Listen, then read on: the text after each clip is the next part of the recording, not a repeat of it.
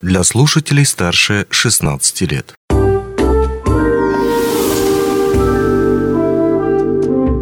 Гости дневного эфира. В эфире радио «Алмазный край», у микрофона Григорий Втодий. Сегодня вместе с вами мы поговорим о тепле, а точнее о предприятии тепловодоснабжения. А, обсудим цены на услуги этого предприятия, обсудим дальнейшие планы по развитию и другие также моменты мы обсудим вместе с нашим гостем, зам генерального директора по экономическим вопросам предприятия тепловодоснабжения Игорем Назаркиным. А, Игорь Валерьевич, рад видеть вас в нашей студии. Добрый день. Добрый день.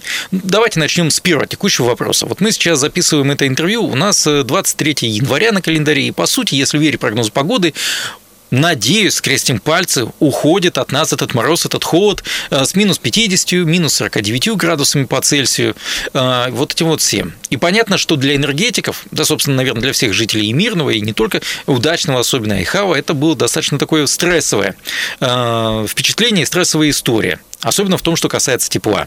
Я здесь хочу добавить, что, допустим, жители деревянного фонда в городе Мирном могли столкнуться с тем, что у кого-то что-то случилось с трубами, у кого-то не было тепла достаточного в квартирах и так далее и тому подобное.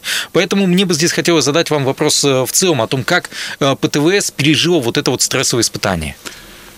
ПТВС э, холода переживает вот сейчас у нас в штатном режиме у нас нет никаких чрезвычайных ситуаций, таких аварийных на тепловых сетях, на источниках теплоснабжения. Между тем у нас есть заявки ВДС, порядка там в сутки там 30-40. Данные заявки, они отрабатываются своевременно. Это у нас, соответственно... Извините, а что такое заявка ВДС? А, диспетчерская служба. А, ЕДС, единая диспетчерская служба, или вы? Ну, единая диспетчерская служба, это как раз-таки mm-hmm. по городу, а в части а, ПТВС это у нас, соответственно, ВДС. наш АДС, да. АДС. Да. Mm-hmm. Угу. И получается, у нас это утечки, порывы, недостаточная температура, заявки различного характера. Все мы их отрабатываем в рабочем порядке, так что существенных таких а, ситуаций не возникает. Ну, здесь надо уточнить. Я, насколько понимаю, вы все-таки а, работаете именно как подаете тепло на определенные пункты, а дальше вас поддержат уже управляющие компании в том числе то есть э, которые это тепло э, дают уже непосредственно в дома. Да, у нас, соответственно, есть граница, граница балансовой принадлежности. А от, э, ну, это получается по границе дома у нас, соответственно, это ПТВС, поэтому у нас эм, э, мы ответственны за то, чтобы поставить э, ресурс э, соответствующего качества до границы с домом.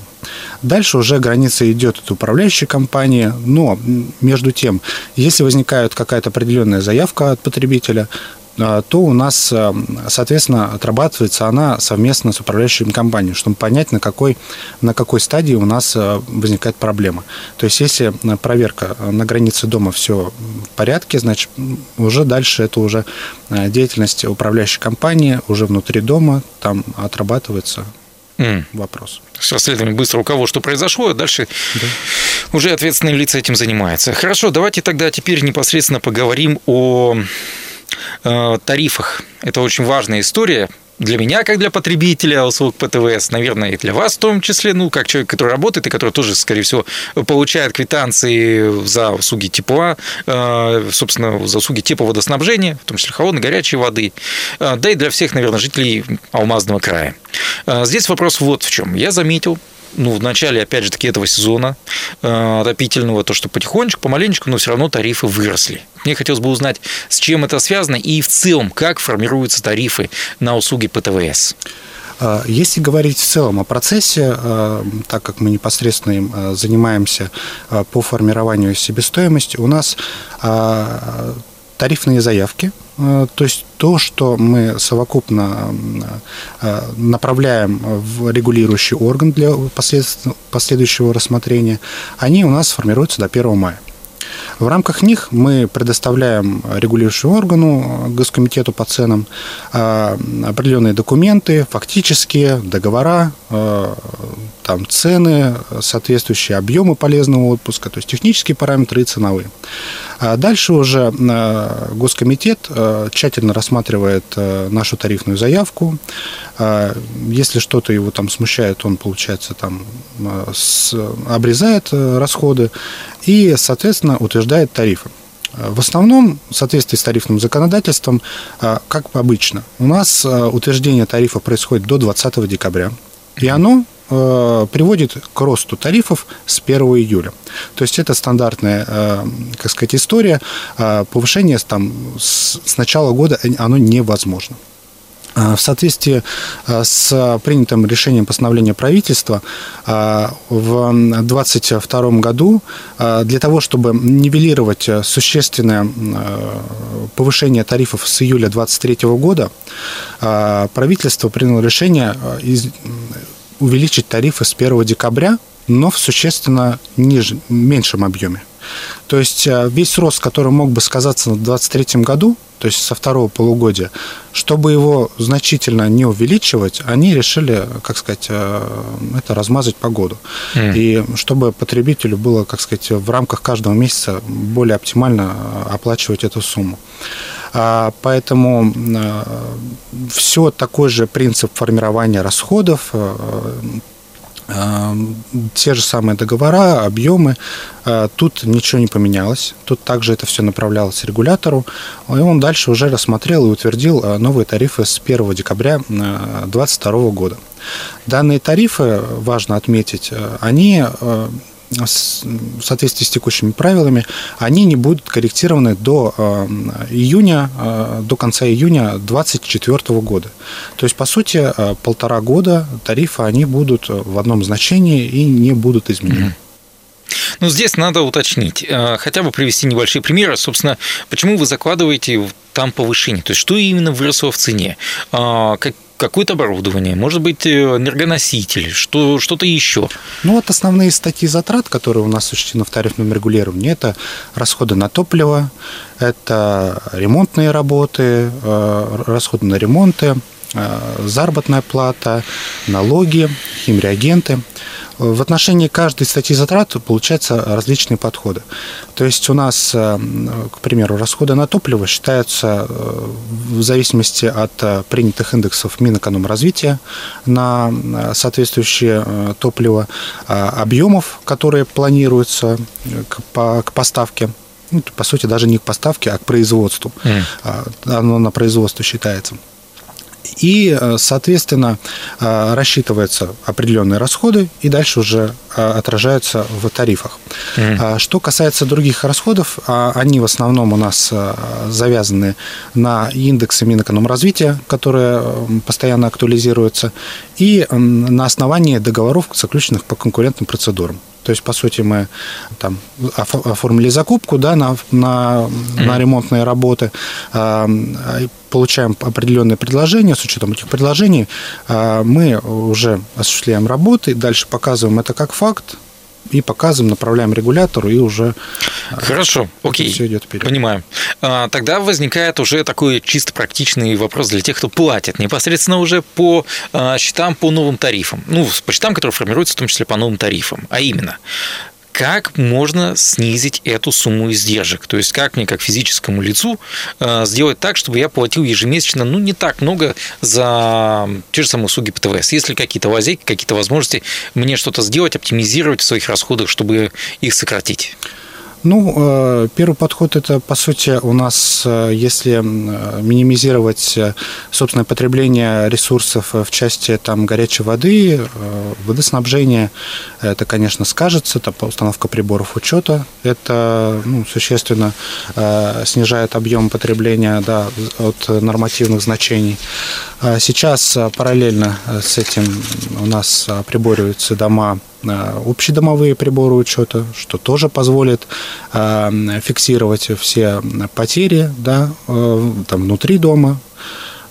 И поэтому то есть на границе То дома. есть получается, что, может быть, там где-то счетчики не установлены у кого-то из жильцов, грубо говоря, но вы при этом все равно будете знать, сколько всего Общее- этот дом общее, потребляет. Да, да, общее по дому, если есть техническая возможность, если до- дом, э, как сказать, попадает под категорию возможности установки общедомового прибора учета, да, у нас есть программа, мы это устанавливаем.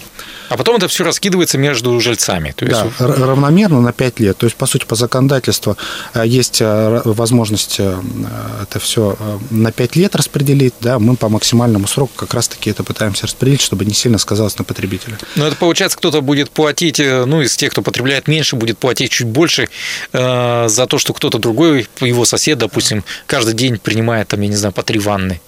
Ну, В целом, если вот смотреть э, по общему расчету, да, подводили аналитику соответствующую, и там, например, по северным площадкам, э, если взять какой-то определенный, например, дом, да, то м, введение общедомового прибора учета, ну, даже с учетом того, что платить приходится и за сам прибор, да, Мгм. там, в течение пяти лет, оно выгоднее и уже даже в текущий момент э, есть небольшая экономия, то есть, по сути, э, оплата за прибор, Мгм. она равна экономии. Ну, а Мгм. по истечении пяти лет уже, соответственно, э, за прибор платить не надо будет, а, а- а экономия останется. То есть прибор это достаточно долговечное устройство, которое там будет работать не 5, а 10 или больше даже лет. Ну да, теоретически. про- про- проверка, поверка, э, Мгм. поэтому там, там не надо будет, э, по сути, вот эти, то есть оно один раз устанавливается, да, не надо будет каждые пять лет это все заново с такими расходами там устанавливать. Хорошо. Еще один момент, связанный с э, любым, наверное, предприятием, работающим, осуществляющим свою деятельность, в том числе за счет оплаты своих услуг, это, конечно же, задолженности. И здесь интересно, насколько вот этот вот долговой, скажем так, груз, я имею в виду груз тех самых неплательщиков, оказывает влияние на работу ПТВС. Ну, оказывает влияние э, существенное. Эм, Причины неплатежа могут быть разные. Э, От э, там, недостаточной платежеспособности потребителя э, или забывчивости, вплоть до принципиальной позиции неплатежа. Сейчас мы с такими потребителями сейчас отрабатываем, то есть есть э, в зависимости от э, периода задолженности. Ну, хотелось бы отметить, что до вынесения, например, там, судебной работы, судебного решения потребителей есть возможность э, рассрочки, оф- оформления рассрочки, если непосредственно связаться с предприятием, э, до 12 месяцев то за, по- по платежам за коммунальные услуги. То есть это такая отработка есть. А основным э, важнейшим так сказать, действием это, конечно, судебная работа, блокировка счетов, а отработка с, этим, ну, с судами, с, Мгм. ну, такая. Судебными приставами и так Да, далее. всё верно. Но нельзя сейчас сказать, то, что это, допустим, критическая история. Но н- нет, тем не менее, э, это критическое. Сейчас мы э, отрабатываем плотно там, с ка- с каждым потребителем, там, э, оформляем там дозвоны, а, работа. То есть сначала у нас идет работа досудебная, все, что мы можем отработать. Отрабатываем данные вопросы, но тем не менее хотелось бы отметить, что для предприятия вот такая работа, она является очень важной. А, На текущий момент э, э, накоплено дебиторской задолженности порядка там а, 900 миллионов рублей а, по предприятию, да, и это приводит э, к сложностям в текущем ведении хозяйственной деятельности. То есть, по сути, для того, чтобы нам в дальнейшем работать, э, нам приходится принимать заемные средства, да, оплачивать проценты по ним и, соответственно, нести такую нагрузку. То есть, получается, вы тариф утвердили там, опять же, на те же самые полтора года, с учетом того, что вам все платят по вашим счетам, соответственно, вам не платят, и вы оказываетесь в минусе. Получается, у нас э, э, законодатель нам утвердил тариф, чтобы мы получили там порядка там, 5 миллиардов рублей на все необходимые затраты, на топливо и так далее. А, но мы по факту их не получаем. И, соответственно, получаем ну, там, прилично меньше. И вот эта разница, она у нас, э, вот как, это как дебиторская задолженность, она у нас постоянно накапливается. Mm. Мы ее пытаемся ну, отрабатывать, но... Вот бывает такое то, что, окей, человек не платит систематически. Вот вы сказали, то, что по разным причинам. Причины могут быть разные. Понятные, ну, грубо говоря, те самые, которые а, оправдывают в какой-то степени там, или социальной, жизненной ситуации, или еще что-то в этом духе. Вы идете навстречу, как я понимаю, с рассрочкой, не рассрочкой, вот этим вот всем. Да. Ну, да, идем навстречу до, судеб... до вынесения судебного решения. Мы готовы оформить рассрочку до 12 месяцев включительно. А, тем не менее, а, есть эм, возможность э, вот, радиослушатели могут э, посмотреть эм, есть возможность заниматься субсидиями, льготами а, агентства субсидий Республики Саха-Якутия. А, есть э, субсидии э, на, по расходам на капитальный ремонт для потребителей свыше э, ну, возраста 70 лет и за жилищно-коммунальные услуги. Если сумма платежей, она существенно там, ну, там, превосходит текущие доходы в соотношении. А, для подробностей можно зайти на сайт агентства субсидий. У них есть э, калькулятор по субсидиям, mm. внести все свои необходимые данные а, и посмотреть э, уже по возможности получения субсидий. То есть в эту категорию, как я понимаю, могут войти пенсионеры, слабо защищенные социально, опять же, такие граждане. Угу. Да. Возможно, многодетные также, насколько я понимаю. Или я здесь Да, ошибаюсь? да, да. В отношении, mm. получается, э, как бы каждого человека, то есть в семье. Если, если доходы имеет там два человека, а в семье пять, соответственно, будет как бы рассмотрено и учтено. Ну что ж, Игорь Валерьевич, большое спасибо за то, что смогли найти время прийти к нам э, в студию. Но я напомню, что с нами был Игорь Назаркин, заместитель генерального директора предприятия типа водоснабжения по экономическим вопросам. Э, говорили мы действительно о предприятии типа водоснабжения, о тарифах э, и о будущем этого предприятия. Но у меня на этом все. Удачи вам, оставайтесь с нами. Онлайн-версию этой передачи вы можете послушать в наших подкастах, размещенных на платформах Яндекс.Музыка или Apple Podcast.